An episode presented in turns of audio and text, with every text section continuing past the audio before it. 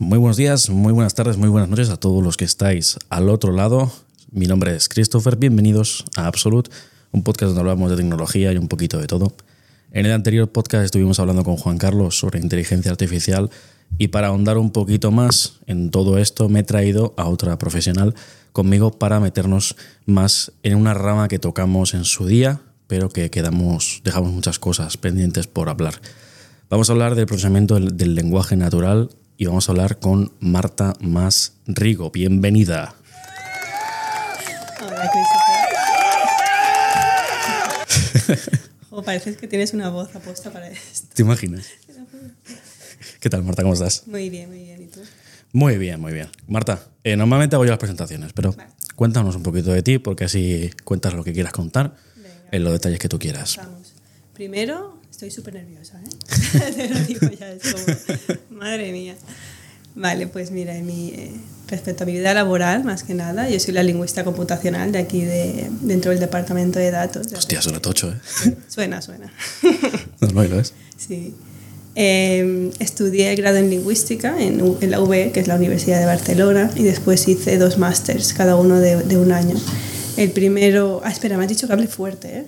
Sí, de momento me- se te escucha bien. Vale.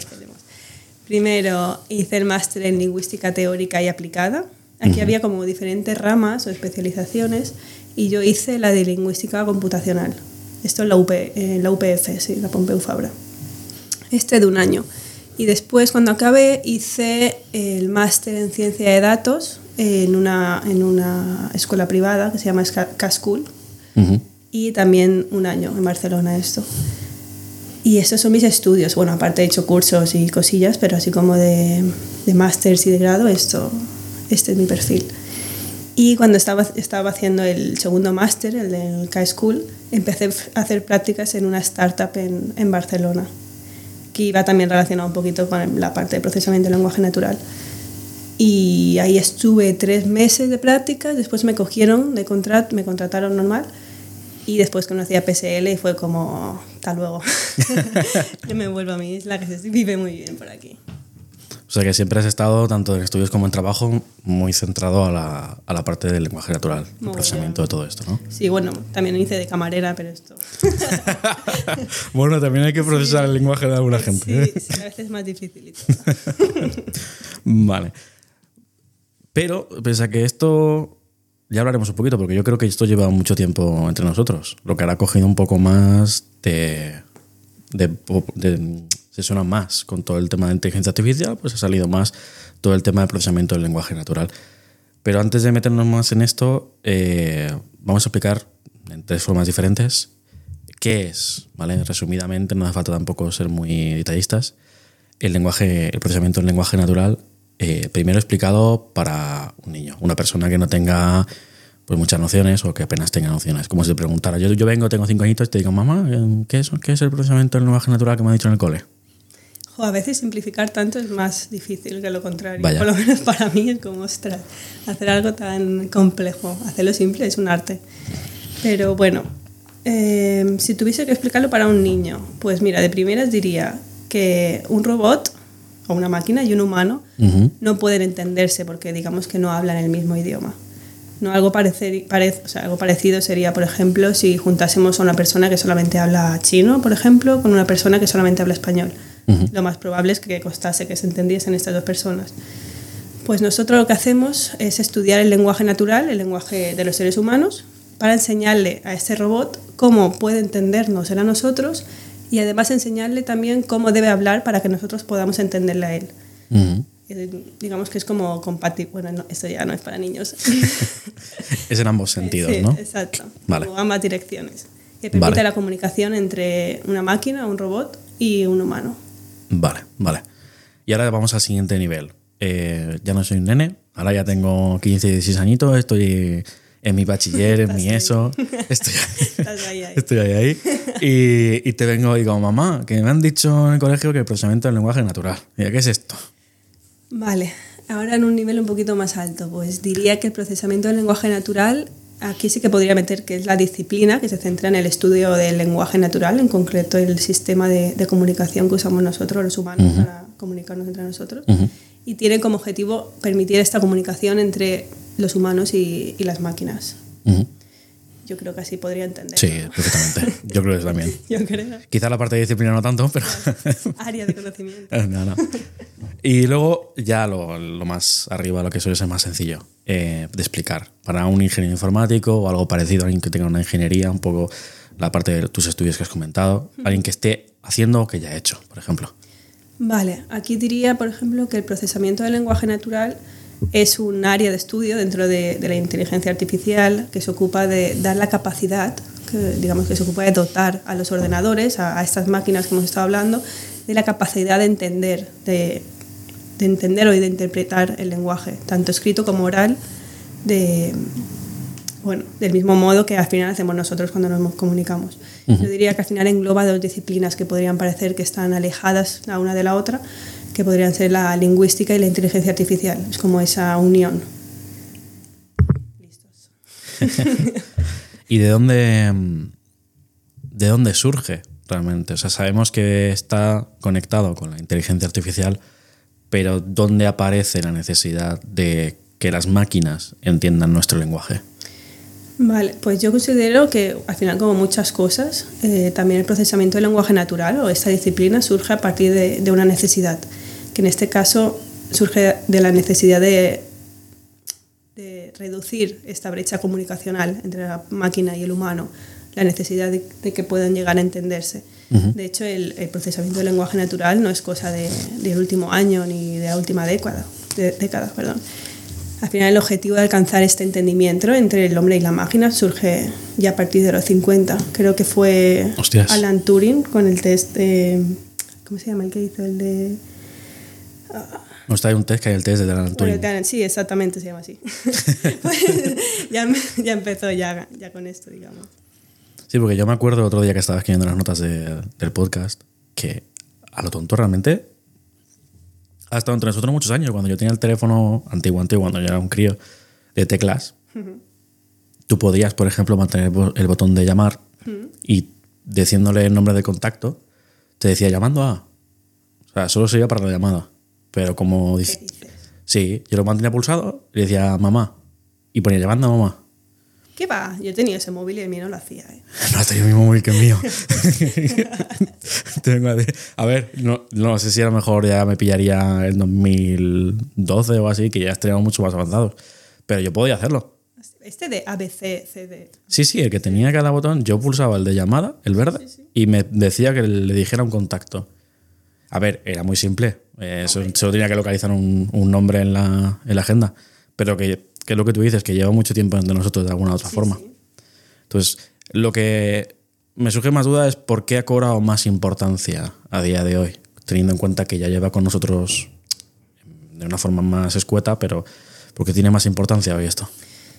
A ver, yo creo que hoy en día hay una gran cantidad de datos generados en lenguaje natural, hay muchísimo, tanto escrito como, como oral, y el hecho de tener máquinas que sean capaces de procesar, de interpretar y al final de sacar valor a todos estos datos, que ahora mismo es de una manera muy rápida y, y muy automática, puede aportar mucho valor tanto a una empresa privada como, como a una pública. Uh -huh. Entonces, al final es eso, surge de. Bueno, tiene importancia por, por eso, más que nada. Sí, porque vamos al tema del proceso, que también es muy importante. Un poquito. Bueno, la profundidad que tú quieras explicarlo. Vale. El proceso este, ¿cómo empieza, cómo surge y cómo extrae esa información para dar valor a la empresa o al individual? Bueno, al final empieza a partir de los datos. Nosotros cogemos datos, creamos un modelo que sepa aprender, bueno, que vaya aprendiendo a través de ellos. Uh -huh. Y después, según, es que todo depende de según para qué, para qué quieras usar el modelo, ¿no? Hay diferentes enfoques en vale. el lenguaje natural y depende de, de la empresa y, y, de cuál sea el objetivo, vas a usarlo para, para, una cosa u otra. O sea, lo entrenas en áreas distintas. Claro, no, sí, exactamente. Vale, vale. O sea, no hay, no hay unas de picas para todo. Es, tienes sepa. este negocio, vamos a enfocarnos a este negocio, ¿no? Sí, o al final es, o yo creo que es donde, donde es más útil eh, enfocarlo a tu propio negocio en específico y cómo puedes sacar valor para ti. Uh -huh. No tan general, sino más, más especializado, digamos. Y cuando hacemos. ¿Hay diferencias entre audio y texto? Entiendo que sí. Sí. O sea, se procesa de forma distinta. Exacto. Al final, el audio se tiene que pasar a texto para que el modelo pueda interpretarlo. Entonces, al final, lo que le vas a pasar al modelo va a ser, va a ser texto igualmente, aunque el input inicial haya sido audio. Vale, o sea, la diferencia sería que el audio tiene un paso previo antes de todo el flujo, que es el de convertir las ondas en un texto y a partir de ahí analizamos Claro. todo. De hecho, hay, un, bueno, hay un- una vertiente que es el uh, text-to-speech, que se encarga Sí. de esto, que es pasar, coges el, el input en formato audio, lo pasa a texto y el, y el texto es lo que le metes tú al modelo después, para que ya te clasifique o, o te genere o te haga lo que, para lo que esté entrenado. Cuando estuve con Juan Carlos, eh, debatimos un poco un tema, aunque sí que me dijo que había complejidades, pero quería hablar más contigo de esto. Um, ¿Es capaz estos sistemas, más a día de hoy, de detectar eh, la parte de intencionalidad cuando escribimos o hablamos? ¿O tenemos ciertas limitaciones aquí? Vale, aquí entraría parte de pragmática, yo creo, que es como la, la capacidad de, de captar la intención detrás de un mensaje. Ujú. Y de hecho, ah, sí, nosotros tenemos un, bueno, tenemos un producto hecho en APSL que es Jedi, que es un, un chatbot. Ujú. Y básicamente se, se encarga, bueno, básicamente ahora parece eso. Sí, sí, sí. Ahora en un mes lo tenemos.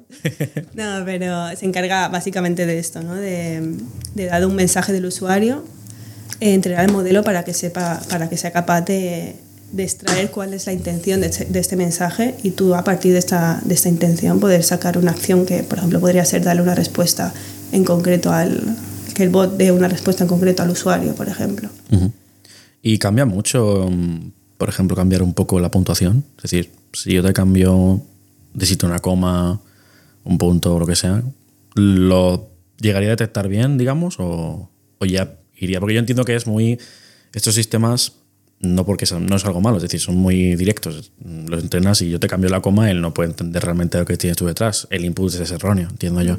Entonces, no sé si hay. Se puede entrenar el modelo como para, dando, dado una frase, mm, realmente buscar la intencionalidad detrás del usuario, aunque se haya equivocado en alguna coma, un punto o algo de estilo. Sí, de hecho, los modelos probabilísticos, que bueno, este es un ejemplo, eh, funcionan muy bien para, para aprender estas excepciones o estos errores que al final cometemos cuando, cuando hablamos o cuando escribimos. Son, son bastante buenos detectando esto y saliendo de, esta, de estas cosillas. Entonces sí, sí que sería posible totalmente eh, captar la intención teniendo en cuenta errores o, Vale, vale. o todo esto. Y aparte del tema de, mm, de lo que son bots y el text-to-speech, ¿tenemos más aplicaciones a día de hoy de este procesamiento? Sí, hay un montón, de hecho. Eh, están los chatbots o agentes conversacionales. Después también tenemos, por ejemplo, la traducción automática de, de idiomas. De, tú le pasas Ah. en inglés y te traduce al En tiempo real. Hostias. o en tiempo real. ¿A qué te refieres? Pues que a la vez que he estado- yo hablo por teléfono, o sea, tengo la aplicación, hablo y a la vez que yo hablo va traduciendo. Hostia, tú, no lo sé eso. Plan, instantáneo. Bueno, a lo mejor instantáneo, instantáneo no, pero que a medida que voy hablando, pues va captando esa información, la va traduciendo y. Hombre, es que aquí hay bastantes procesos, porque tendría primero que pasar tu audio a texto y tu texto meterlo dentro de un, de un modelo de traducción. ¿Y en qué idioma quieres que se te devuelva? Por ejemplo, español e inglés. Digamos que yo. Sí, podría hacerse. Yo quiero que lo traduzca al inglés. Yo hablo español con una persona que tengo delante, yo no sé inglés por el motivo que sea. Qué guay. Eh, sí, sí, claro. Sí podría, ¿no? Sí, sí, sí. Ah, vale. sí, sí, sí. Em, vale. Eh, después tenemos, por ejemplo, sistemas de clasificación textual, que esto... sí, ¿Cómo es eso? Es ah, sistemas que te clasifican eh, lo- el input, digamos, el input en formato texto. Podría ser, por ejemplo, un, ah, sistema que te reconoce sentimientos, que te clasifica en positivo. Este mensaje es positivo, negativo o neutro. O podría ser nuestro propio sistema de, del chatbot. También te clasifica eh, el texto según ah, las intenciones. Ujú. Ah, Hay varios, de hecho. Y O sea, meter en cajoncitos esa- al final que tú entrenas, entiendo también, Sí. eh, el, el input que tengas, ¿no? Exacto. Primero entrenas con un montón de datos y, y le pones manualmente cuál es la intención y después el modelo ya es capaz de, de inferir otras cosas que no haya visto antes. Pero, ay, ahora te quería comentar algo que, me- que se me ocurrió, se me olvidó. Ah, no me acuerdo. Bueno, da igual. Tranqui. Sí. Eh, después también, por ejemplo, eh, podemos otro- otros modelos podrían ser para generar automáticamente post en redes sociales. De hecho, ya hay empresas que lo hacen. bueno, empresas o modelos que lo hacen. Y, y está muy guay porque al final, a partir de algo grande, o sea, de, de un texto grande, te puede generar eh, noticias o te puede generar post en LinkedIn o en eh, donde quieras. O sea, coge, coge algo ya hecho, lo entiende y te genera otro. Exacto. O resúmenes también hay, por ejemplo. Hostias, eso me habría ido bien para eso. Sí. De hecho, hay, hay gente que lo, en las universidades y en los colegios que ya están empezando a usar modelos para, Para propias- hacer resúmenes. sus propias entregas y. "Ay, somos súper inútiles. Muy No vago, sa- me no parece a sabemos mí. hacer nada después. Hacemos máquinas para que nos hagan más vagos todavía. exacto. Ah, pero no sabía que podía hacer. Hombre, es claro, si lo entiende bien, al final es el proceso que hacemos nosotros. Entenderlo bien y resumirlo. Sí, de hecho puede meterle hasta hashtags en los posts que, que crea. O sea, te crea él mismo los hashtags y todo. Ostras. Pero con teniendo en cuenta. Con sentido, entiendo, ¿no? Sí, sí. O no, obviamente no te mete cualquier cosa. No, pero en plan que no, que no coja el hashtag más popular y diga, "Ah, lo chufo aquí. No, porque creo que va según el contexto. Según el Ah. contexto inicial, te genera el, el post o te genera el resumen y, y te agrega ahí, según el contexto, los, los hashtags. eh, Eso está muy chulo. sí, la verdad es que sí. Sí, he probado algunas herramientillas y así están, están guays. Y no sé, es que hay muchas cosas. Por, la atención de sentimientos, que ya te he dicho. Por ejemplo, en reviews de, o en películas también te puede pues, crear un modelo que te diga qué piensa la gente sobre, qué sentimiento ha tenido esta, la gente sobre esta película, si ha sido positivo, negativo, neutro. Un poquillo todo esto. De hecho, la empresa donde yo hice las prácticas y empecé a trabajar hace años en Barcelona, iba de esto. O sea, tenían. no me acuerdo cómo era, pero era. em,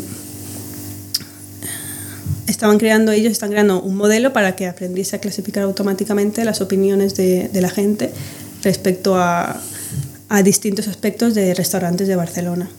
Anda. Era, sí, tenían como una base de datos muy grande ya, ya clasificada, que de hecho clasificaba yo manualmente. Para el modelo, Eras sí. tú el bot. O sea, fueron mis prácticas. Y, y a partir de aquí te podía, el modelo te, te predecía, vale, pues de, de este restaurante se dice que la hamburguesa está buena, la pizza mala y el servicio muy atento. Entonces al final podías sa- sacar información a través de procesamiento de lenguaje natural de, de las reviews que hacía la gente de los restaurantes. O sea, podrías haber cogido TripAdvisor entero y cogerlo y usarlo de input, ¿no? Sí, de hecho usaban algo parecido. No sé si TripAdvisor, porque no sé si se puede, pero se usaban reviews reales de la gente de restaurantes y creábamos el modelo con eso. ¿Y qué, qué beneficios tiene todo? No en tu caso en concreto, o sea, en general, eh, bueno, supongo que por lo general tendrá beneficios, pues por ejemplo, poder hacer resúmenes, que es un beneficio muy gordo, ¿vale, chicos? Exactamente. Pero a líneas generales, ¿qué beneficios tiene tanto procesamiento? Vale, pues a ver, yo creo que para mí uno de, de los beneficios más grandes eh, de la automatización de procesos, al final repetitivos, porque. Es algo repetitivo, a través de, de una máquina es que al final dejas libre al humano para que se ocupe de su- tiempo en aquello donde realmente puede aportar valor en, en una empresa. Entonces yo creo que al final incorporar este tipo de herramientas permite liberar al humano para, para que se encargue de cosas más específicas o más detalladas, más donde pueda aportar un poco más de valor y quitarse carga repetitiva de, de trabajo así como más un poquillo cansado ya de hacer. Y, y eso. Por ejemplo, en el caso de Jedi, que Jedi es un chatbot que está especializado en, en, en, en resolver dudas a los empleados dentro de una empresa, al final, ahora mismo la persona de recursos humanos ah, tiene que dar mucho, tiene que ocupar mucha parte de su tiempo en resolver al final las mismas dudas, que son repetitivas. Entonces, un chatbot como, como po- por ejemplo, podría quitarte esa carga de, de contestar preguntas como más estás cansada de, de contestar y ocuparte en casos más específicos de las personas, ¿no? donde, donde el humano puede aportar más valor. Sí, sí, ya como hacer una búsqueda en un navegador. Exacto. De- pero dentro de la O empresa. un control F, sí. sí, si tienes la documentación, control F. A ver si lo encuentro. Sí, a veces es difícil para una empresa, pero tener la documentación propia de la empresa como... Claro, implica también eso, ¿no? Que tengas que tenerlo ya todo bien definido, escrito. Sí. Sí, pero también el input aquí, lo que hablamos con la anterior sesión, es que el input es súper importante. Que sea a la hora de entrenar, entendí yo. claro. Es súper importante que esté bien, que esté limpio, que se suele decir, que, es- que sea lo que toca, muy centrado a lo que quieres entrenar. Exactamente. O sea, mayor pureza de suena más a drogas, pero bueno, a mayor pureza de input, pues mayor, mejor el resultado, más puro también el bot, es más capaz de, de identificar y de tratar mejor los datos. Sí, total. Y además es cuanto más se use la herramienta y más se pueda reentrenar el, el chatbot con casos reales, ese chatbot va a ser capaz de, de entender o de interpretar me- mejor eh, todos los mensajes que, que hay, ¿no? Como que es una aprendizaje, aprendizaje supervisado y así puede ir aprendiendo de casos reales. No es tan sintético, digamos, o tan um, como acotado, ¿no? Ujú. ¿sabes? Em, nada. Y cuando termina de, de entrenar realmente, o sea, porque tú lo entrenas primeramente, primeramente, lo pones al servicio, que trabaje. Y mientras trabaja incluso sigue aprendiendo más. ¿Cuándo llega un punto final que dices, ya está entrenado, ya no hace falta más? Claro, al final esta pregunta es como plantearse cuándo deja un humano de aprender, ¿no? Bueno, sí. Pero yo espero que nunca. Eh, no sé, al final, eh, cuando ma- cuanto más se use, más tienes que entrenar ese modelo, más va a seguir aprendiendo, más va a seguir eh, especializándose en lo que en ese momento es importante para, para Ujú. los usuarios. Entonces yo diría que nunca, así si me lo dices así. Bueno, supongo también aprende a nuevas vías de llegar al mismo lado, ¿no? En plan, Claro. Distintas preguntas que al final llevan al mismo sitio. Claro, y, lo, y además lo bueno es que lo, lo aprende de casos reales, si, si lo usa la gente, ¿sabes? Vale. Como no, dir- no dirás de la misma manera tú una cosa o pedirás de la misma manera tú una cosa que, por ejemplo, una, una persona de otra edad o de otro sitio, de lo que sea, ¿sabes? Sí. Depende, también- depende, depende del humor, ¿no? Sí, exacto, quiero, exacto. quiero este informe ya. Mira ya, joder. Ay, perdón, no se puede decir eso. No, no, no, no. ¿Dónde tenía yo esto? Espera, espera. Ahora. no pasa nada. Em, tenemos capacidades. Hablemos de limitaciones. Que, que sepas que tienen hoy. Porque hace años limitaciones teníamos muchas. Hoy por hoy, ¿qué limitaciones tenemos con el procesamiento este? Vale, eh, desde mi punto de vista, uno de, de los retos principales del procesamiento de del lenguaje natural ha sido siempre la solución a la ambigüedad lingüística. Es decir, lo- los posibles significados de una frase según su interpretación y además incluso los diferentes significados de ciertas palabras según su contexto. ¿Vale? No sé si se entiende. Sí, sí, sí, sí. vale. sí, es verdad que parece ser que, que en los últimos años se ha mejorado bastante en esta línea o se ha intentado dar solución a, a esta característica lingüística, digamos, poniendo sobre todo el foco en la importancia de tener en cuenta el contexto Ujú. a la hora de, de interpretar un mensaje. Pero justamente el otro día estaba jugando un poco con el modelo nuevo que ha salido del chat, bueno, nuevo, el modelo de ChatGPT Sí. que, que ha salido. Y, y estaba intentando pillarle, digamos. Ah, hacerle el truquillo a ver si fallaba, ¿no? Sí, además es un poco frustrante, frustrante porque es como, Dios, equivócate. ah, mierda. Vale. Eh, y le puse, eh, una vez, una vez dis- le disparé a un elefante en pijama. Ah, ¿el elefante o tú? Claro, el No, elefante vale, azul, vale, ¿sabes? vale. Además, creo que es una frase súper típica que siempre se, se hace en lingüística para, para, para poner ejemplo de la ambigüedad lingüística. Claro. Y, y el modelo no fue capaz de, de pillar que el humano también podía ser quien, quien, quien llevase el pijama. Hostia, elefante, pedazo de pijama tiene que llevar sí, tú. sí, sí, total. Fue como, ala, qué heavy, lo he pillado. Y, y al final es eso. Yo creo que es una de las, de las de los retos, digamos, o de las limitaciones que tenemos hoy en día en cuanto al procesamiento del lenguaje natural. Otro, por ejemplo, también podría ser eh, la capacidad de interpretar la ironía o el sarcasmo. Buah. Sí, de hecho, hay personas que no pueden, o sea, que, que no tienen la facilidad para, para interpretarlo. Sí, yo conozco gente que Sí. le cuesta. Le cuesta mucho. Sí, sí, es, muy curioso. Y, y bueno, yo creo que eso al final también es como un grado por encima porque tiene que ver tanto con la subjetividad como con el contexto, que, que es algo que creo que todavía no se ha acabado de, de establecer bien en los, en los modelos de procesamiento del lenguaje natural. Y aparte de la ambigüedad, la ironía, también quizá diría eh, el lenguaje más coloquial, como que a veces es difícil encontrar un modelo capaz de, de interpretarlo porque el corpus con el que ha sido entrenado no contiene eh, frases más de, de diferentes registros. Entonces sí que a lo mejor puede ser un poquito más, más difícil, pero bueno, esto al final si, si entrenas el modelo con casos reales y estos casos reales abarcan más, más registros, sí que se podría.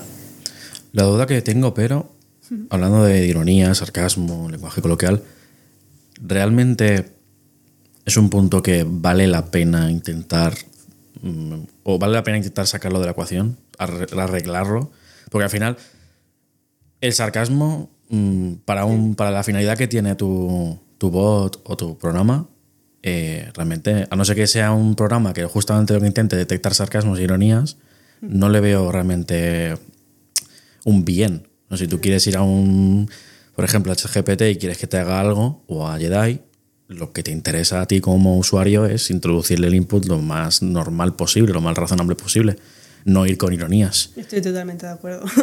sí, es que a veces intentamos como ir a pillarlo, ¿sabes? Como- Sí, intentamos que sea la navaja suiza para todos, ¿sabes? Que le hables como le hables, te va a entender. Exacto. Pues no quiero ese informe, toma, aquí lo tienes. Exactamente. Que yo sé que sí que lo querías. Exacto. Eh, sí, pienso, la verdad es que pienso igual que tú, es como es realmente necesario, pues depende de, de la organización o de- del producto que estés creando, vas a querer una cosa u otra. Puede ser que, un- que una empresa sí que contemple esta opción porque quiera, ¿sabes? Entonces sí que se tenía que tener en cuenta. Pero no sé, a lo mejor estamos yendo un poquito. Sí, un poco al extremo, ¿no? estamos yendo un poquito al. Sí. Y el caso de la ambigüedad, yo entiendo también que habrá ambigüedad que puedas resolver por contexto, como decías. Al tener más contexto, pues sabemos que te refieres a una cosa u otra. En el ejemplo que tú has dado, si yo te contara que al principio del día pues no me quita la ropa y voy en pijama, pues ahí puede ya tirar a resolver el, el que iba yo con pijama. Sí. Pero aún con esas, claro, yo aunque te diga, yo por la mañana llevo pijama todavía, me he ido a la selva, he cazado un elefante en pijama.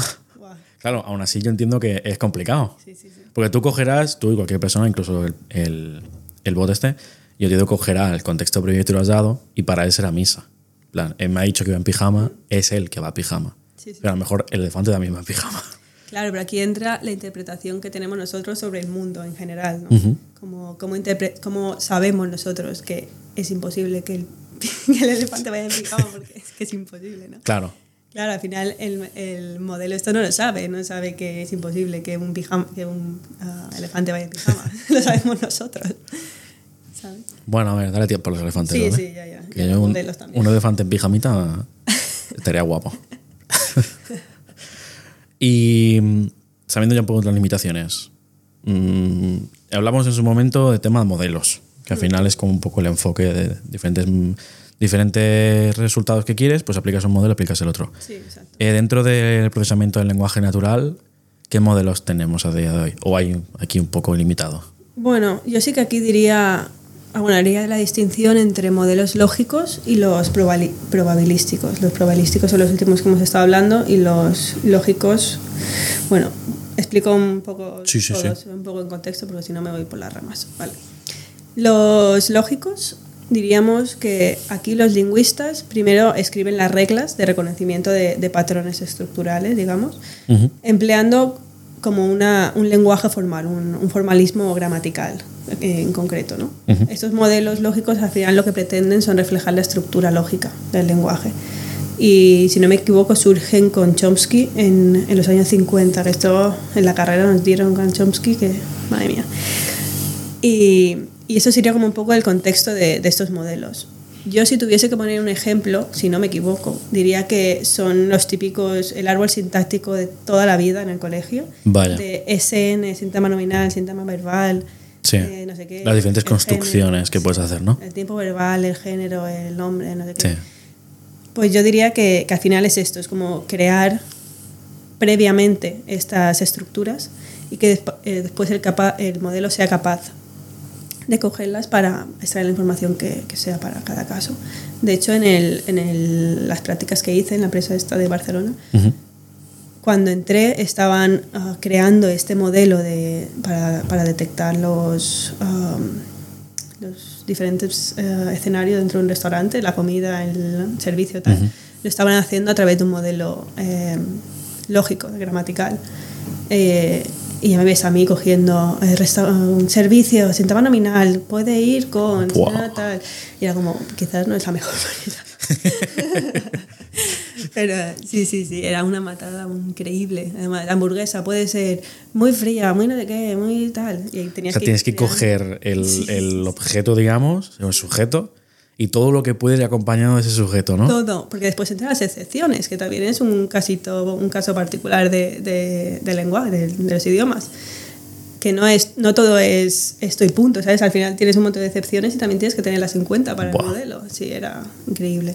Además después ponía el servicio, ay, la bebida y la comida muy frías.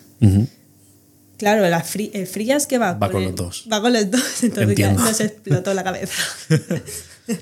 sí, sí, eso fue justo cuando entré, justo. Ahí tienes que definirle, entiendo, la regla de si hay una coma y Todo. nombra a otro sujeto y luego hay una I y tal, no sé qué. Exacto. Que luego, hay- luego también depende mucho cómo escribas, ¿no? Porque también puede estar la opción, imagino, de bebida y comida y no sé qué y no sé cuánto, en vez de usar comas. O sea que además, ya ahí eh, amplías el escenario y te vuelves loco. La gente poniendo reviews, o sea, no tiene en cuenta nada cuando lo escribe. O sea, No, no piensan en vosotros. no piensan en nosotros.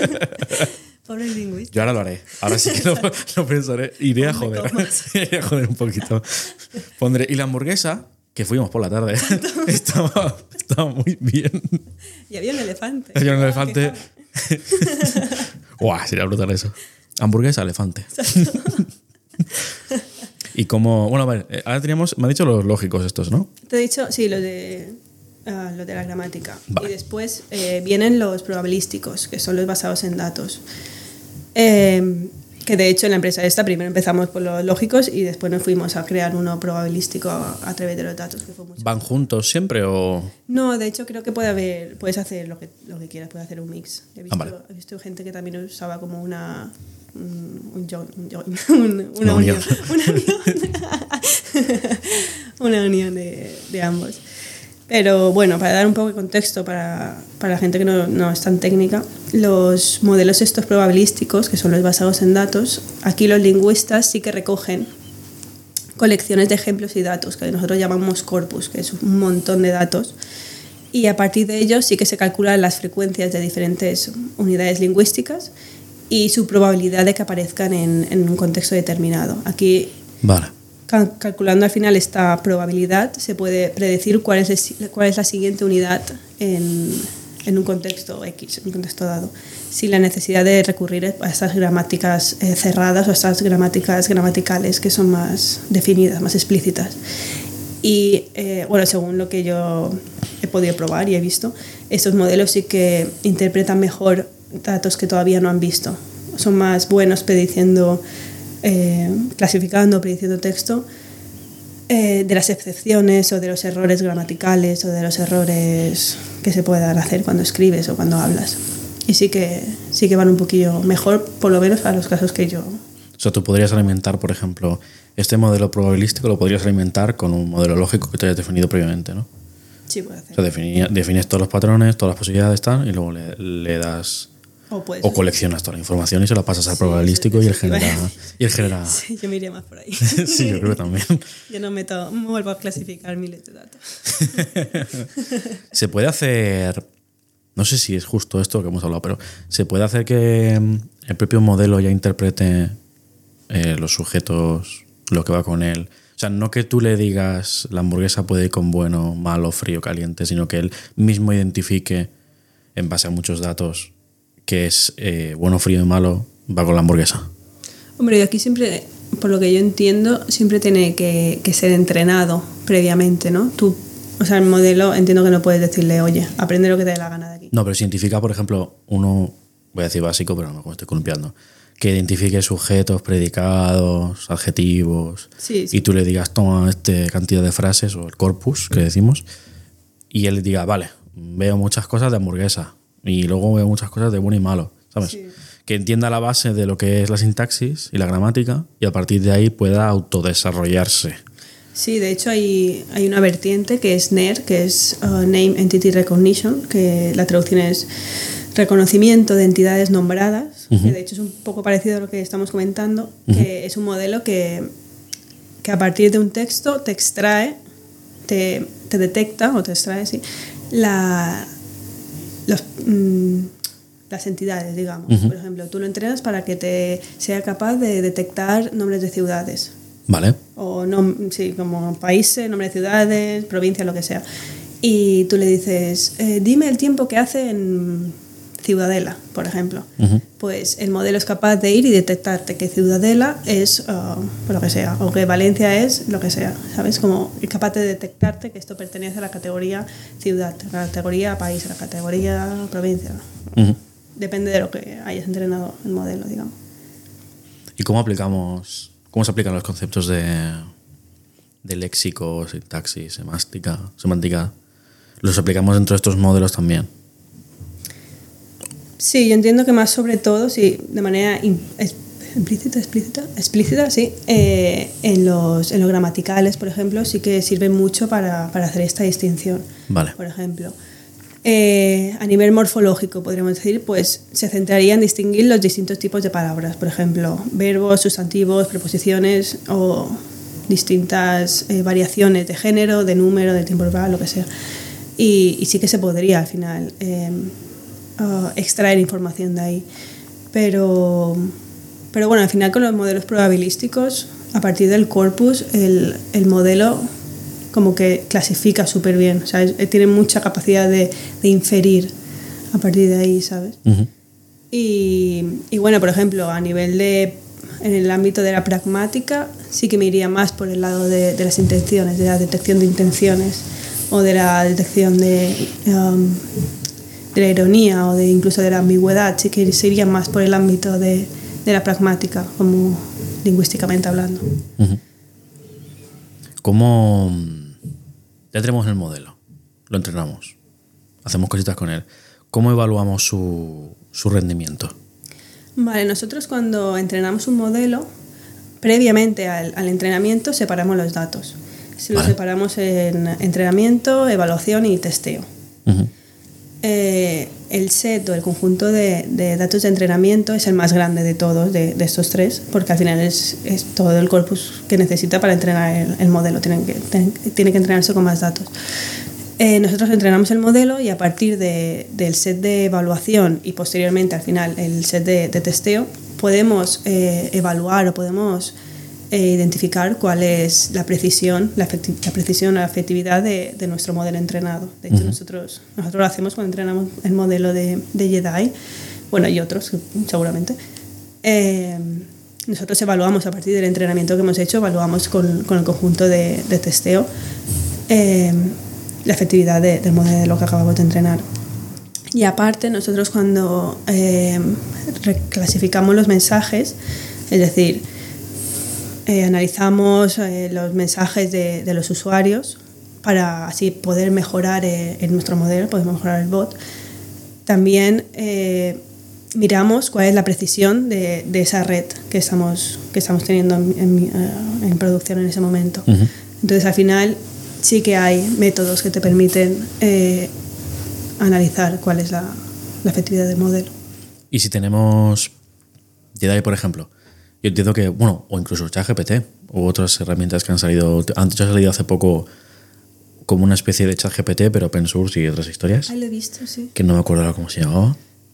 Era Open, sí, open sí. Chat o algo así, no me acuerdo muy bien. Pero lo que hacían era eh, utilizar a los propios usuarios para evaluar el, el rendimiento de la propia aplicación.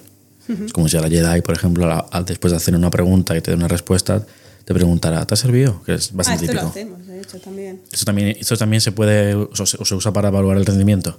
Sí, exactamente. La valoración humana, ¿no? Entonces. Sí, eh, nosotros en, en, el chatbot, bueno, damos, cuando damos la respuesta tal, nada, hay un mensajito que pone, ¿te ha, sido, ¿te ha sido útil la respuesta? Y aquí el usuario sí que tiene la posibilidad de dar feedback negativo o feedback negativo. Ay, positivo. o malo o malo. feedback positivo o feedback negativo. Y a partir de, del análisis al final de, de, de, estos conjuntos, sí que, sí que podemos ver si a la gente, sí, cuál es la efectividad de, bueno, la efectividad en este caso no sería, pero cómo está funcionando el Sí, el grado de satisfacción de, de, lo, que, lo bien que le ha ido al usuario. Y además esta, esta evaluación también nos permite a nosotros revisar eh, los contenidos que estamos dando, que, que el bot está dando porque muchas veces analizando las, el feedback negativo de la gente vemos que aunque la intención se haya clasificado bien sí. y el mensaje sea el, el, correcto, en ese mismo mensaje falta cierta información. Vale. Yo te puedo dar información sobre la política de vacaciones, pero a lo mejor falta el enlace a la página web donde pedir las vacaciones que justamente no lo tiene la respuesta que estamos Vale. dando. Entonces sí que nos permite ir actualizando y mejorando los contenidos del chatbot. O sea, en este caso habría entendido bien la pregunta, lo que querías, pero la información que te ha devuelto no era completa o no para ese usuario. Exacto, al final, exactamente. Hay do- como dos análisis, el de la red y el del contenido que está dando el bot. Vale. Y cuando damos el feedback este negativo, bueno, hay varias formas, entiendo. Por un lado tendríamos la más simple que sería un like, un dislike, me gusta, no me gusta. Yo entiendo que tampoco te enriquece mucho, porque siempre hay como grados, ¿no? Depende mucho de la persona. Si me sirve o no me sirve es muy escueto. Supongo que en Jedi lo hacemos, pero el- porque, por lo que me has comentado, de que la persona escriba, sobre todo cuando es un feedback negativo, escriba lo que realmente quería, ¿no? Eso os ayuda a mejorar y a tocar, a tocar un poco el, el bot. Lo que hacemos nosotros con el feedback negativo, que creo que está incorporado en, en Jedi, sí, porque también tenemos otro vertical que es VisitBot, que, Sí. que es para turismo, pero en caso de, de Jedi, cuando da feedback negativo, cuando dan feedback negativo, le damos la opción al usuario de que nos dé su email, porque al final es de uso interno, no es externo, es para los propios empleados, eh, para que recursos humanos sí que pueda abordar esta pregunta que el, que el bot no ha sido capaz de, de darte soporte. Es lo que comentábamos antes de es mejor que la persona en recursos humanos, o sea, que el bot pueda hacer las pregu- resolver las dudas más frecuentes, pero Sí. habrá casos siempre más concretos que el bot no va a poder contestar. Entonces aquí sí que entra en valor la figura de la persona en recursos humanos, digamos. Y luego esta pregunta se, re- se incorpora en- dentro del, del propio bot, o sea, se le como reentrena un poquito más para añadir esto también, por si acaso te vuelve a pasar. Sí, al final nosotros lo que hacemos cada mes o cada X tiempo es bajarnos el historial, o sea, bajarnos el, el- las preguntas que nos han hecho, que Sí. nos han dado consentimiento, porque en el bot siempre tienes la opción de que no te guarde la conversación, Vale. las interacciones. Nosotros nos bajamos las que, las que sí y las reclasificamos, que al final es, es una parte del proceso de, de aprendizaje supervisa- supervisado, que reclasificas de manera eh, manual y se lo metes otra vez, reentrenan la red neuronal que tenías y, y así el bot como va mejorando, que lo que decíamos antes. ¿no? Eso está guay. No sé si se entiende. Sí, sí, sí, yo, yo al menos sí. Si no, a ver, lo, lo quería comentar al final, pero comentamos ahora. Cualquier duda, tenemos Twitter. Ella tiene Twitter, creo también, ¿no? ¿Tienes Twitter No también? tengo. Mm, Bueno, cualquier duda. no, cualquier duda siempre pueden a- a- acudir al Twitter de la empresa de PSL y que pregunte y contestamos sin ningún tipo de problema. Em, ¿Cómo.? Aquí no sé si va a ser demasiado técnico ya para parte, pero ¿cómo, ¿cómo abordamos el desafío de escalabilidad, eficiencia, cuando hablamos de cantidades ingentes de, de datos? Porque, por ejemplo, a ver, Google, al final yo entiendo que también por debajo está haciendo esto. Entiende el texto y más o menos intenta adivinar o, Bueno, pero o estimar lo que tú quieres. Millones de datos. Con millones, con millones de datos, efectivamente. Además, por, por minuto o por hora, seguramente. Entonces, ¿cómo, ¿cómo atacamos esto? Vale, yo creo que cada vez se, nece- se necesitan. Se nece- cada vez se necesitan modelos que sean capaces de procesar más y más y más cantidad de datos. Pero por otra parte, también tenemos actualmente la capacidad computacional, que creo que se llama capacidad de cómputo, ¿puede ser? ¿O me- Sí, es una medida. Me he inventado el término, ¿no? No, no, no, es una medida, es una medida. la capacidad computacional y somos capaces realmente de, de hacer frente a esta cantidad de datos que antes, por ejemplo, no tenía. Por ejemplo, la inteligencia artificial hace mucho que existe, o sea, Sí. como tal. Pero no teníamos esa capacidad computacional para procesar información y para entrenar modelos con, tan efectivos, digamos. Ujú. Y ahora mismo sí. Entonces, sí que ahora mismo tenemos esa capacidad de procesar más información y más, y más rápido. Entonces yo aquí sí que jugaría con, con lo que dices de escalabilidad y por la otra parte eficiencia, porque podemos ahora mismo. Además, entiendo que también se puede como desplegar varias instancias del propio bot o, de- o no bot. En el caso de Google sería varias instancias de, del propio programa que gestiona esto y que luego todo ese input que van generando se pueda reentrenar. O sea, como hacer clones de este pequeño bot que vayan por separado, cada uno atendiendo una serie de, de peticiones para no colapsar el a uno. Y luego, a partir de ese, de ese input que se guardan cada uno, como hemos comentado, por ejemplo, con Jedi. Luego cogerlos todos y reentrenar un solo modelo. Entiendo. Sí, se puede. Hacer un embudo, básicamente. Sí, al final puedes coger eh, de dice- diferentes chatbots la información, o sea, la reclasificación, digamos, Sí. los mensajes eh, que nos han hecho, y puedes entrenar un único modelo a partir de, de diferentes ramas, digamos. Ujú. No sé si es esto lo que me... Sí, sí, sí. sí. Sí, eh, más que nada porque esto es más de lo típico de, de desarrollo, de aplicaciones web, que la parte de servidor, pues lo que haces es clonarlos, sacas muchos para poder, para poder llevar a cabo, como para poder gestionar todo el tema del tráfico. O sea que entiendo que es un poco la misma idea. Yo ahí me pierdo ya tema servidores, ¿eh? Tengo ni idea. En algún lado tiene que ejecutarse. Em, ChatGPT. que Aquí ya lo hemos nombrado un par de veces y ¿Lo has usado? lo he usado. De hecho, eh, voy a confesarme ahora mismo. Voy a confesarme un momento. Lo he usado para, hacer, para redactar algunas de las preguntas que haya en, hoy en este podcast. ¿En serio? Sí. Ah. Quería probarlo y digo, ¿con qué lo pruebo? Y tenía a lo mejor tres cuartas partes ya de todo el recorrido que quería hacer contigo. Y digo, voy a probarlo, no sé. Y pongo, nada más literal le puse que iba a hacer un podcast sobre este tema. Tenía estas preguntas. Bueno, no sé si iba a pasar las preguntas, pero en plan, que iba a ser un podcast técnico y que quería, pues yo qué sé, cinco preguntas más. Hostia. Y le di un par de veces, porque las que me generaba o ya las tenía contempladas de alguna forma, o no terminaba de entenderme bien. Quizás yo les ponía mal las cosas. Pero creo que a la segunda o tercera prueba sí que dije, hostia, no había pensado yo en esto. Sí. De hecho, creo que el tema de la, de la ambigüedad y el lenguaje coloquial es algo que me sugirió el propio ChatGPT. No, de hecho hay, bueno, hay como una, una nueva área de conocimiento ahora mismo que se ha, se ha creado nueva a partir del ChatGPT. Bueno, creo que ha sido a partir del ChatGPT, entre comillas todo, que es eh, Prompting Engineering se llama, ¿Qué dices? que es la creación de los prompts del mensaje que le vas a meter tú al ChatGPT para que te genere lo que tú quieras. O sea, esto que tú le has dicho de generarme un guion Sí. tal, esto es- o sea, este prompt, el estudio de este prompt ya es un, un área de conocimiento nuevo que hay ahora mismo. O sea, un chef pitimini para alimentar bien al chatbot, ¿no? Exactamente. Que le haga una hamburguesa, pero bien hecha. Con pata- Vale, vale. Joder. A ver, tampoco me extraña cuando salen este tipo de cosas y se afloran muy bien, como ha sido el caso del ChatGPT. Que habla mucho del ChatGPT, pero que hay otros. Lo que pasa es que han dado un salto bastante gordo en cuanto a, a entender bien los mensajes y las respuestas que ha dado. Entonces, ¿consideras que es una revolución este ChatGPT o es un paso más, pero que el- los medios y la, pop- y la gente lo ha exagerado un poco? No, yo creo que sí que es una, una revolución que, que ha habido, de hecho. De hecho, basta probarlo para ver lo bien que funciona. Y creo que ya están ahora, el otro día sacaron que iban a sacar el, un, el GPT-4, ahora mismo el... ¿Ya? el de este es el- sí, no sé cuándo, ¿eh? Ah, vale, vale, vale. anunciaron el otro día que le iban a Digo, sacar. no ha salido hace nada el 3, ya estoy en el 4. no sé cuándo lo van a sacar. No sé si hay fecha ya, de hecho. Pero sí, yo sí que creo que realmente es una, es una revolución. Después cada uno lo enfatiza al poner el foco donde le interesa, pero, pero sí que creo que, que ha sido un avance bastante guay. ¿Y crees que este chat GPT puede reemplazar algunos trabajos en línea? Incluso algunos chatbots.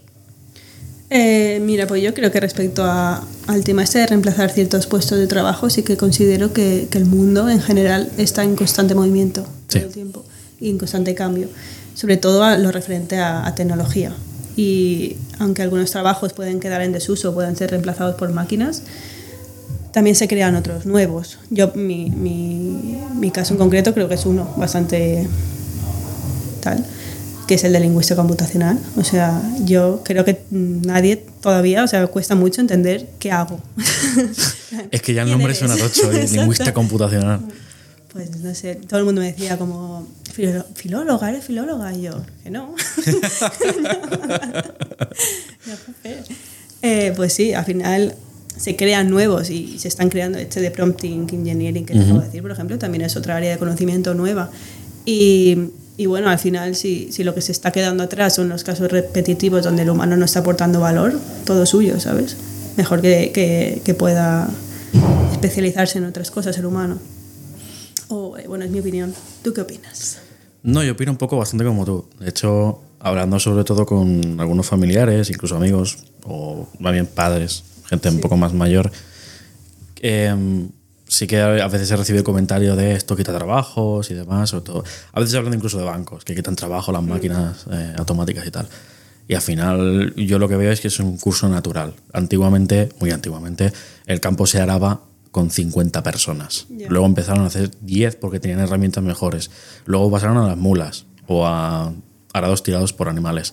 Ahora es un tractor o dos tractores. Y ahora ya hay tractores que van solos. O sea, ya es que no tienes que tener una persona, como mucho alguien que le vaya echando un ojo y tal. Entonces, sí que veo que lo, que tú dices, que no des- desaparecen algunos o se reciclan, pero un reciclaje más técnico, a cosas más especializadas que requieren sobre todo más conocimiento. Entonces, yo en mi opinión es que la pirámide que tenemos normalmente de los trabajos más técnicos están arriba y los más comunes abajo, pues la división que hay en medio, que suele ser aquellos trabajos que requieren algo de conocimiento y a partir de ahí pues no subes más, eh, se está difuminando. Entonces tendrás trabajos muy simples y luego trabajos muy técnicos, o al menos lo que yo más o menos veo. Sí que es cierto que estoy más puesto en la parte de tecnologías, entonces Claro, no tengo toda la visión de- del mundo. Sí. Pero estoy un poco bastante con, con lo que tú dices. Em, te quería comentar también una cosa, un poco alejándonos de este tema, porque hablamos de procesamiento del lenguaje. Claro, yo conozco personas que, por ejemplo, em, usan la lengua de signos. Entonces, aquí me quiero meter yo un poquito. Porque hablamos de audio, hablamos de texto. ¿Qué ocurre, por ejemplo, qué ocurre, por ejemplo, con el braille y la lengua de signos? Te digo lo que yo creo. Guau, chaval. Con el braille yo entiendo que aquí requiere eh, tema imágenes Sí, eso te iba a decir. para entenderlo. ¿no? Con la lengua de signos también. ¿no? Bueno, sí, también, con la lengua de signos también. Porque al final no es un medio auditivo o un medio escrito que le puedas pasar directamente. O sea, ahí, bueno, además, la lengua de signos creo que es más complicada, porque en, en tiempo real, claro, tienes que captar cada en forma de la mano, que además tiene sus dialectos, cada, igual que los idiomas normales.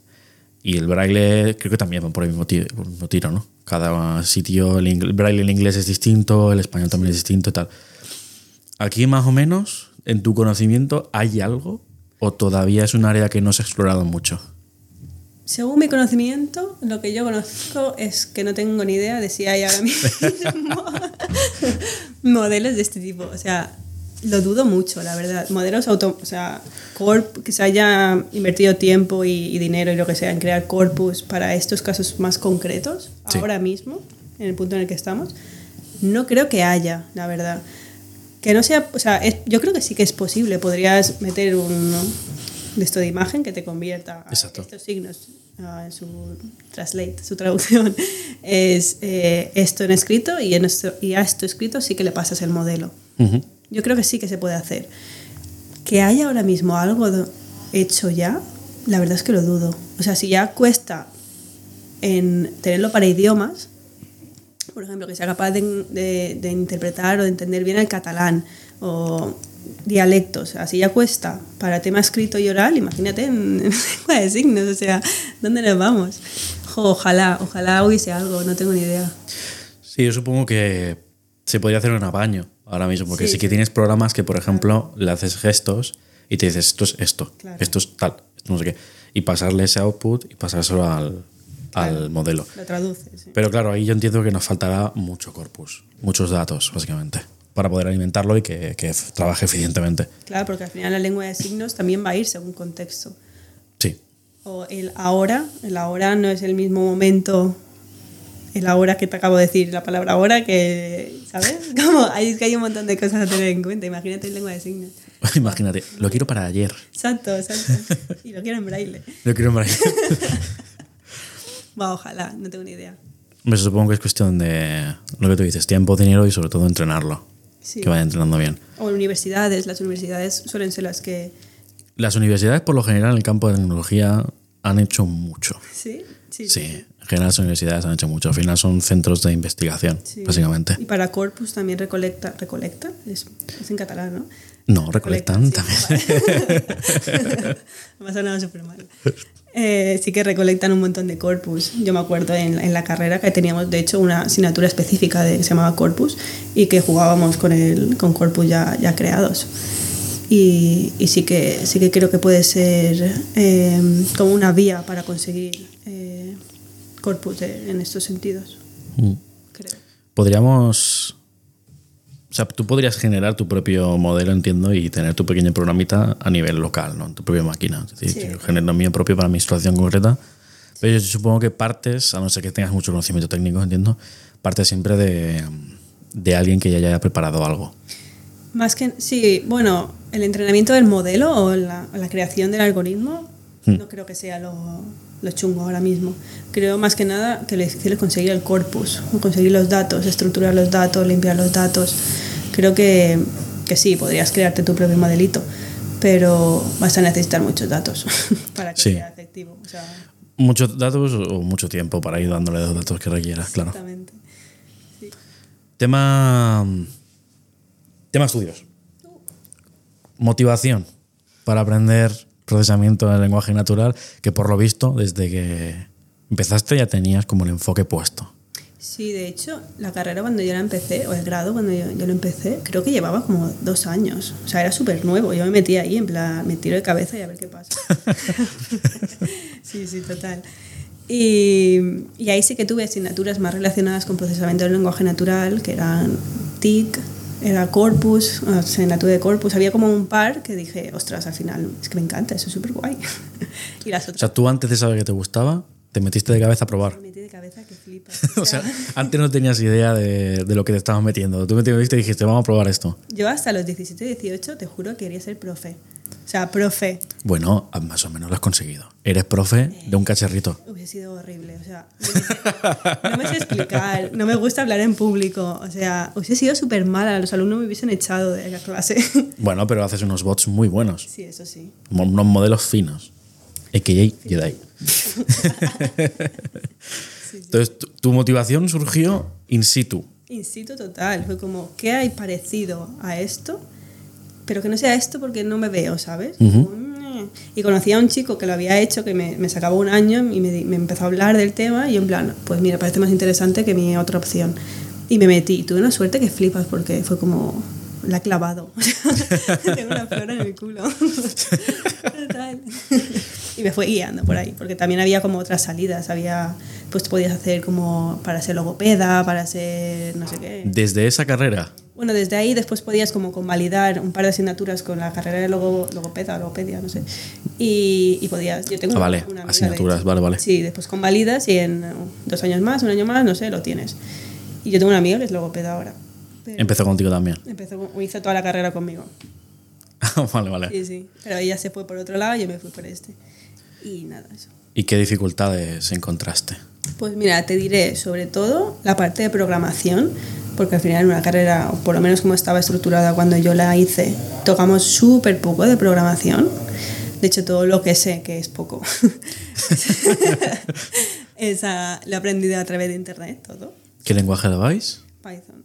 Ah, Python ya. En, en la carrera dimos Python, creo que sí. Tocamos un poco de R, me suena. Bueno, R, Sí. R, R es otra cosa. R es otra cosa, aparte ya. Eso es un nivel. Y después había otro, no me acuerdo cómo se llamaba. ah, no, no, no. Cobol, quizás. ¿Cómo? Cobol, quizás. No, no, no, no, no, ni de coñazo. Ni de coñazo. Cobol es un lenguaje muy, muy, muy, muy antiguo. Ah, no, no, no, es que no era ese. Más que nada porque yo cuando hice, por ejemplo, el superior dimos Java, por eso me sorprende lo de Python. No, no, no, no, que va, que va, ya van flipando. Eh, y además de Python era como cositas súper simplonas, ¿sabes? Como te doy esta función, te explico cómo funciona esa función y le das al enter. Y que haga bip, pop, Y que haga. te explote el ordenador. No, bro. Y aparte de programación, Vale, aparte de programación, diría que la parte de estadística y de matemática, sobre todo, para entender qué está haciendo. ¿Sabes? Como, ¿qué, qué está pasando detrás de esta caja negra? Pues sí que me ha costado un poco, en plan, esos conceptos. Claro, porque vosotros no sabéis realmente lo que pasa, solo tenéis el input y el output. Y a partir de eso tenéis que ir trabajando. Tenemos que ir trabajando, tenemos que como destripar el modelo para saber qué está realmente pasando y estudiar mucho. Y de hecho yo cuando empecé el segundo máster este de eh, Data Science, que duró un año ahí en Barcelona, tuve que hacer previamente un curso de estadística y otro de, creo que era de matemáticas, no, estadística, creo que sí, de matemáticas, porque si no, no me iba a enterar de nada, ¿sabes? Y yo creo que para mi perfil o como está estaba estructurado en ese momento, Ujú. creo que sí que falta conocimiento de programación, eh, de estadística, matemáticas, todo un poquillo de eso. Así que sí, diría que esas han sido mis, mis dificultades o mis limitaciones. ¿Y en tu día a día hay mucha... O sea, involucras mucho la parte de estadística y matemáticas en tu día a día? Si quiero entender realmente el trasfondo, el que está pasando, Ujú. Lo puedes entender un poco más a nivel conceptual, sin, sin tanto conocimiento, pero obviamente sí, sí creo, creo que hace falta. Vale, si quieres profundizar mucho más, ya te implica Si meter ahí medio. modificar cosas del modelo, si Sí. quieres meter la mano ahí dentro, Sí, entenderlo más a detalle. sí, sí que. Bueno, a mí no se me ocurre la opción de no de hacerlo sin saber qué haces. Hombre, al final, por lo que hablamos, el modelo probabilístico ya, ese nombre, Claro, ¿no? te implica de alguna forma la estadística, o sea que no te Te queda da- más remedio. Y al final, patrones también, sí. Spoiler va sobre probabilidad. La gente de la clase, ah, pues no me lo esperaba.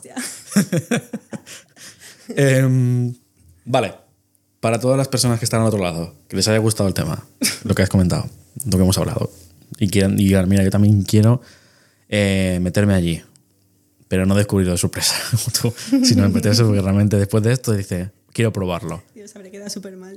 No, a ver, hay gente que le pasa, es normal, es natural. hay o lo pruebas antes de casualidad, que hayas probado porque tengas algún amigo, un colega o un padre, lo que sea, o, o realmente es tirarte a la piscina, o sea, no queda más. Y yo, por ejemplo, la programación cuando me metí fue porque empecé con alguna chorradita de HTML y quería hacer videojuegos. Y aquí estoy. o sea, que imagínate. Pero para la gente que quiera empezar, que le haya gustado esto, lo que hemos hablado, em, tres libros, ni uno más ni uno menos. Bueno, menos a lo mejor te lo permitiría, pero más no. Porque si no me, me vais a decir bibli- bibliotecas aquí. Eh, ¿Qué recomendarías para quien esté interesado en esto? Pues mira, de libros, yo recomendaría, me he leído un par sobre, creo que se llama O'Reilly. O'Reilly. Sí, la editorial. Sí, ¿cómo, cómo se...? O'Reilly, creo que sí. Sí, no sé cómo se pronuncia. Pero sí que me he leído algunos que son de procesamiento de lenguaje natural. Creo que hay uno sobre eh, redes Transformers que ha salido. ¿Cómo? ¿Cómo? Redes Transformers, que son... No será la película, ¿no? Sí, algo parecido. es broma. Pero a mí me gustaron mucho esos, pero sobre todo, desde mi experiencia, lo que me ha servido más ha sido buscar en internet. O sea, flipa con la cantidad de información que hay en internet ahora mismo. Y hay una plataforma que a mí me gusta mucho para, para mirar este, este tipo de cosas que se llama Medium. No sé si la conoces. Sí, la, una plataforma de, de- de artículos, ¿no? Creo que es bastante conocida además. Sí. ¿no? sí. Y yo ahí miro bastante cosillas, sobre todo para estar al día y mola mucho. A mí me gusta. Y además te dan como trozos de código y te ponen ejemplos y están bastante activos, digamos. Y a mí me gusta mucho. Y después si quieres meterte más por la parte de más técnica o necesitas como practicar un poquillo, que a mí me hacía falta cuando, bueno, me sigue haciendo falta, pero antes más. yo usaba Kaggle, que Kaggle también es una plataforma. ¿Cómo, cómo? Kaggle. Con, con K. Sí. K-A-G-G-L-E. Vale. Y ahí hay un montón de datasets ya. Y hay como competiciones, entonces la gente va subiendo como código de cómo ha resuelto el, el problema que se, que se plantea. Ah, Es una plataforma aposta para temas de modelo. Sí, es como una plataforma para lo que yo he usado. Son competiciones de, de modelos de procesamiento de lenguaje. Vale. Hay de, de Machine Learning, perdón, no solamente de, de esto. Y, y hay un montón de datasets y la gente va subiendo como co- su código o su solución a- al problema que se plantea en la competición. Ujú. y, y al final revisar eso y ver cómo la gente está resolviendo las cosas, porque al final no es una persona, es una competición y hay mil formas de solucionar el problema. Ujú. Pues ir mirando ahí puede, te, te ayuda a entender eh, todo esto un poquillo. A mí me, me fue bastante útil y sobre todo porque después te puedes descargar los, el los corpus y puedes hacer tus pruebas que ya te dé la gana. Que quieras, perdón. no, está bien, está bien. que quieras, sí. Vale, eso tenemos Editorial Rayleigh, algunos libros de allí y la parte de la plataforma esta que hemos comentado. Em, por tener la tercera opción, ¿algún podcast que escuches? Wow. Aparte de este, obviamente. Creo que hay uno que, que empecé a, a mirar hace unos meses, bueno, unos meses o unos años, no sé, que se llamaba 12SV, ¿puede ser? 12SV, sí. Sí, de hecho, yo tiene un canal de YouTube. Muy chulo. Sí, sí, exacto. Chulísimo. De hecho, he mirado el canal de YouTube, no he mirado eh, los, Ah, vale, vale. he mirado el canal. Y me gustaba mucho. Y además hay temas de redes transformers, de procesamiento de lenguaje natural, creo que también hay algún, algún vídeo, sí. Y, y me gustaba mucho el tío como lo explicaba, era como súper ameno. Y además es como graciosito, ¿sabes? Como, ay, que no es un tostón. Y a mí sí que me gustaba, ese, sí que me gusta este tío. Hace tiempo ahora, hace semanas, meses que no lo miro, pero está muy guay. Lo tengo abandonado. Tengo abandonado al niño. Vale, para ella un poquito terminando. Y para que no sea todo hace un sentido, eh, ¿tú tienes alguna pregunta que hacerme? Venga, vamos a ver. Eh, ¿Para qué utilizarías tú el, el chat GPT? Ahora que sé que se puede hacer resúmenes, quizás, parte- quizás partiría por ahí. No, a ver, la verdad es que ChatGPT, por un lado, mm, me gusta y no. O sea, me gusta por el avance que implica, pero a la vez me- no me termina de gustar porque soy un poco romántico de los textos hechos por uno mismo.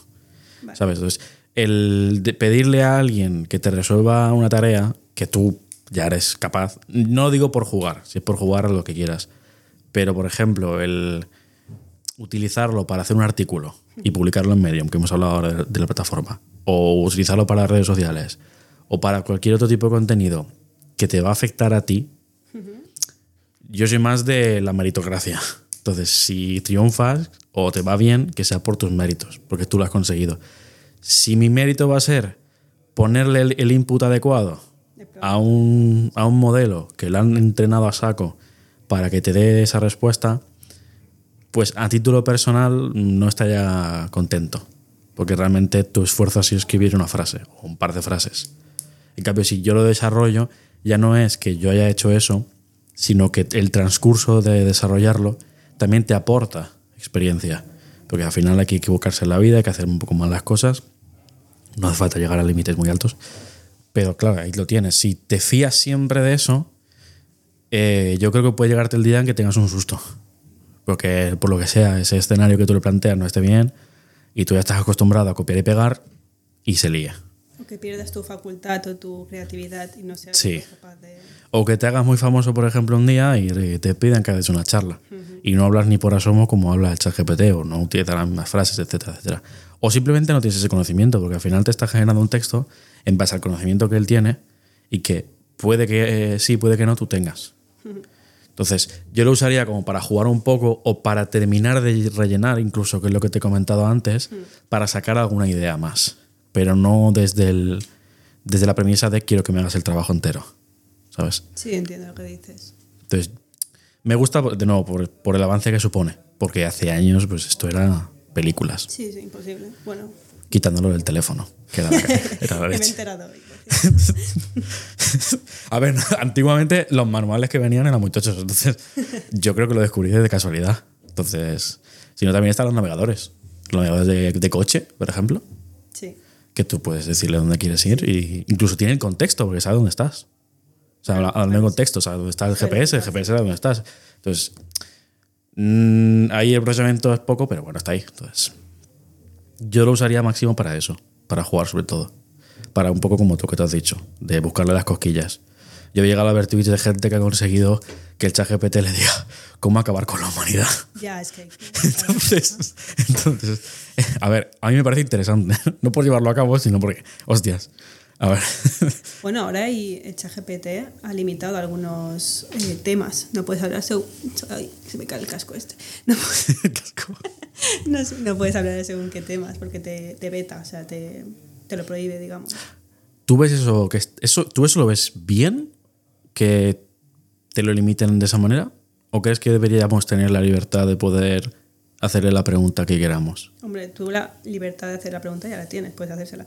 Pero no Bueno, sí, es verdad, contestar. es verdad. Pero la libertad del propio modelo a contestarte, mejor dicho. Si quieres, si es para simplemente jugar un rato, mira, pero mm, yo sí que creo que habría que limitar ciertos temas. Pero también el humano también tiene que ir alerta o ser, ¿sabes? Sobre, sobre según qué cosas. Hmm. Yo sí que, sí que estoy a favor de limitar, de limitarlo, sí. De hecho, nosotros sí que usamos, por ej- por ejemplo, el chat GPT, sí que lo hemos integrado ahora, lo estamos integrando ahora en, en Jedi.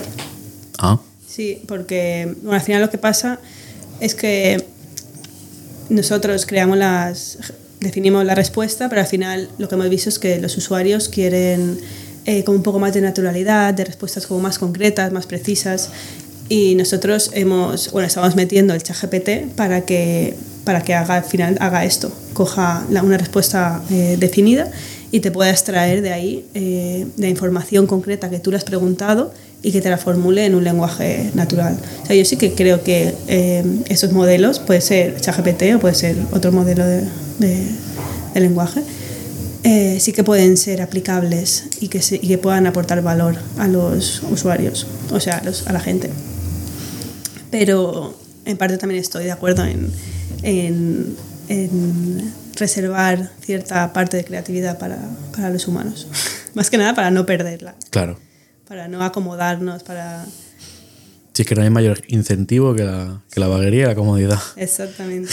A mí, por ejemplo, que me gusta la poesía, es como, ostras, ChatGPT va a crear poemas, es como... Bueno, están, están los modelos que te hacen imágenes, cuadros y... Sí, el Dalí creo que se llama. Sí, Dalí, eso no Y hay sé, otro ahora que también salido. ¿Diffusion era uno? ¿O, o me estoy liando? Difusi, no lo sé ni. Me sonaba, pero a lo mejor me he liado. Yo he probado el Dalí, pero... Y está muy guay, eh, las cosas que... ¿Has probado el del salmón en el río nadando? Que No. a mí me enseñó Juan No, no, el la otro verdad. día.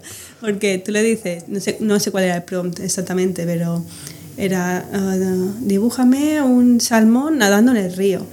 Y, y como el modelo ha aprendido que el salmón es el típico salmón de supermercado, el que viene en un, en un paquete, pues eh, te salía la imagen de un río y el salmón crudo, ¿sabes? no puede ser. y era como, madre mía. Hombre, a ver, equivocarse no se ha equivocado. Tú no le has dicho que esté vivo. Tú le has pedido un salmón, no como. Lo mismo te pone un sushi. Ostras, pues si le llegas a poner lo del elefante, a saber cómo te lo pinta. ¿Verdad? Ostras, lo voy a hacer después. Eh, a lo mejor sale en cuadro chulo. Eh, a ver quién dispara, el humano o el elefante. Yo preferiría saber quién lleva pijama. no quién dispara a quién. De todas formas, en cuanto a capacidades, yo sí que difiero un poco. O sea, sé que la gente puede llegar a ser muy burra. También por, por explorar. Tenemos mucho explorar los límites. Nos, nos encanta llegar a los límites. Lo hemos hablado antes con el tema de llegar a, a arreglar la ambigüedad, a arreglar la ironía, no sé qué, cuando a lo mejor no hace tanta falta. Pero yo lo veo más como un martillo. Al final, el martillo, sí, tú lo puedes usar para clavar clavos o para cosas un poco más turbias. Pero es tu decisión. Al final, tú como persona tienes que saber un poco dentro de la sociedad qué cosas tienes que hacer y qué cosas no deberías hacer. Entonces, yo entiendo que para mí el ChatGPT no tendría que limitarlo tanto. Quizás si yo te pido, por ejemplo, estoy en una zona em, conflictiva y te estoy preguntando cómo hacer una bomba, pues a lo mejor, oye, a ver, eh, no lo sé, eso sí ya sé que es un debate muy, muy delicado y depende mucho. Lo contesta. ¿Lo has probado? No. Y si lo hubiera hecho no lo diría. No, es broma, no, no lo he probado, no lo he probado. La única vez que lo he probado realmente ha sido para lo del podcast. No he llegado a probar más. No, porque, a ver, para mí mm, no es algo que me afecte en mi día a día. O sea, a lo mejor el día de mañana que puedas, mm, no sé, hablar con él de como si fuese una persona real y no te dieras cuenta en ningún momento, pues mira. O sea, yo sí que le veo usos para, por ejemplo, la gente, le veo un muy buen uso para la gente que, por ejemplo, pues se siente un poco sola. No es lo ideal para mí, lo ideal sería que puedas hablar con una persona. Estaría bien. Pero si es por texto tal, pues puede ayudarte. Puede ayudar un poquito a salvar las distancias. De hecho, he visto que hay, hay gente que, se, que está, tiene una pareja de, de inteligencia artificial o se ha casado con no sé quién. Es como, madre mía. ¿Cómo? Sí, sí, es que vi justamente, tengo el Xiaomi News aquí y me manda cada vez eh, noticias eh, random y me salió que, que no sé, que una, una persona tenía una pareja que había sido creada con, con mucha GPT o, que, o con inteligencia artificial y fue como, hostia, qué heavy, ¿sabes? La madre tú. Pereza. ¿Qué pereza dice? Hombre, al menos es muy directa la conversación. ¿Quieres comer? No. Exacto. Soy una máquina, no quiero comer. Lava los platos. No, eso sería lavavajillas. Eso sería lavavajillas. ¿Ya puedes lavar los platos? Hostia, ¿te imaginas ponerle el procesamiento del lenguaje natural a un lavavajillas para saber cómo tiene que lavarlo? Será siempre la misma frase, ¿sabes? Poco, poco más va a hacer. Pobrecillo también. Tú, lava. vale, pues. Marta, muchísimas gracias. Espero que te haya gustado. Sí, hemos acabado. Hemos acabado. A no ser que quieras preguntarme algo más, te dejo una pregunta más si quieres. No, ya, no se me ocurre así, con bajo presión. No te preocupes, de todas formas, seguramente te pillaré probando otro día. Para otra cosa, para profundizar más en un tema o otras historias. Pero bueno, de momento ya, yo creo que ya llevamos una horita y cuarto. ¿Qué dices tanto? Sí. Tengo que ir a hacer la compra. Sí, yo tengo que hacer cosas. No, pero además así la gente ya puede entender un poco más. También al final, como son temas más concretos, más concretos pues se tarda un poquito menos. Pero ya veremos. A lo mejor un día junto aquí a Juan Carlos y a ti y nos tiramos tres horas. No lo sé. O cuatro. O cuatro. lo dice por Juan Carlos, ¿no? Con amor. con, con muchísimo amor. Vale, pues Marta, muchísimas gracias por venir. Te, te mando unos aplausitos. Muchas gracias. Y nos vemos pronto. Espero que te haya gustado, sobre todo a la gente que estáis al otro lado. eh, no tiene Twitter esta señorita, pero no pasa nada. Tenemos Twitter en la empresa, arroba apsl-tech. Podéis preguntar, intentaremos derivarle a ella si es algo que no sabemos con qué estar nosotros, o el propio Charpo si tenemos, no lo sé. Y, y, os estaremos al tanto. Cualquier cosita, si queréis más recursos, más libros, queréis preguntar alguna cosa que no hayamos preguntado, cualquier cosa, o simplemente queréis pasaros y saludar un poquito, cualquier, cualquier cosa, cualquier cosa, podéis comunicarlo por, por Twitter o incluso por la plataforma de APSL. Así que nada, muchísimas gracias y nos vemos en el siguiente. Chao.